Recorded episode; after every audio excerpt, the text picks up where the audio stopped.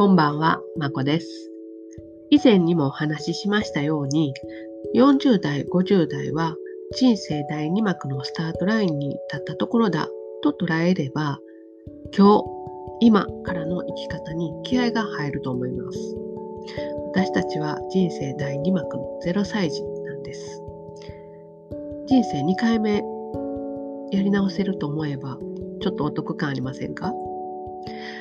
で、2回目の人生は、1回目の人生、前半の人生で後悔したことをやり直してみてはいかがでしょうか。私自身の1回目の人生の後悔は、主体的に生きていなかったということです。まず、職業選び。学生時代にあまり人生のビジョンとか持っていなかったので、どんな職業があるのかとか、自分はどう生きたいのかとか、あまりかん、えー、考えたり調べたりもせず、とりあえず親に公務員は安定しているからと言われて、自分も公務員は楽かもという安易な考えだけで公務員になりました。結果、全然楽ではなく8年くらいで辞めてしまいました。で、結婚してからこ住居ね、を賃貸にするか、マイホームに、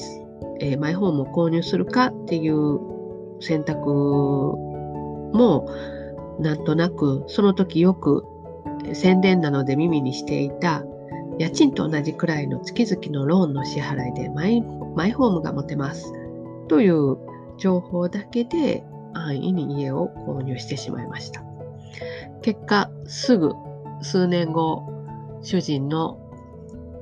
えー、他府県への転勤が決まってしまい、えー、購入した家は置いていくことになってしまいました。まあ、その他にもね、もうここでは言い切れないほどのいっぱい流されてしまった経験が私にはたくさんあります。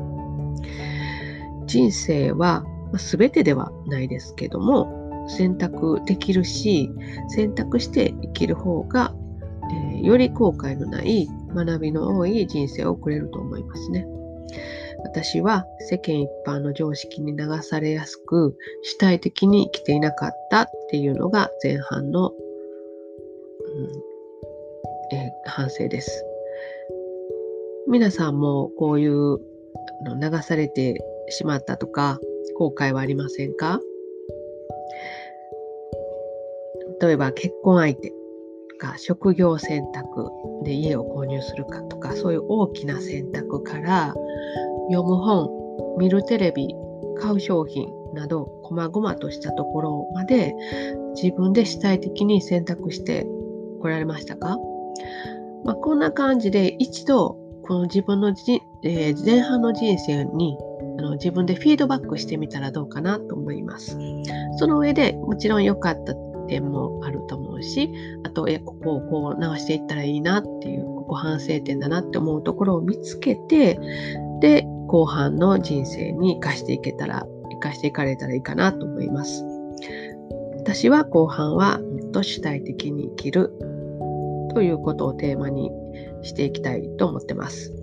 一つ一つ丁寧に選択してその過程も含めた結果を受け入れて、え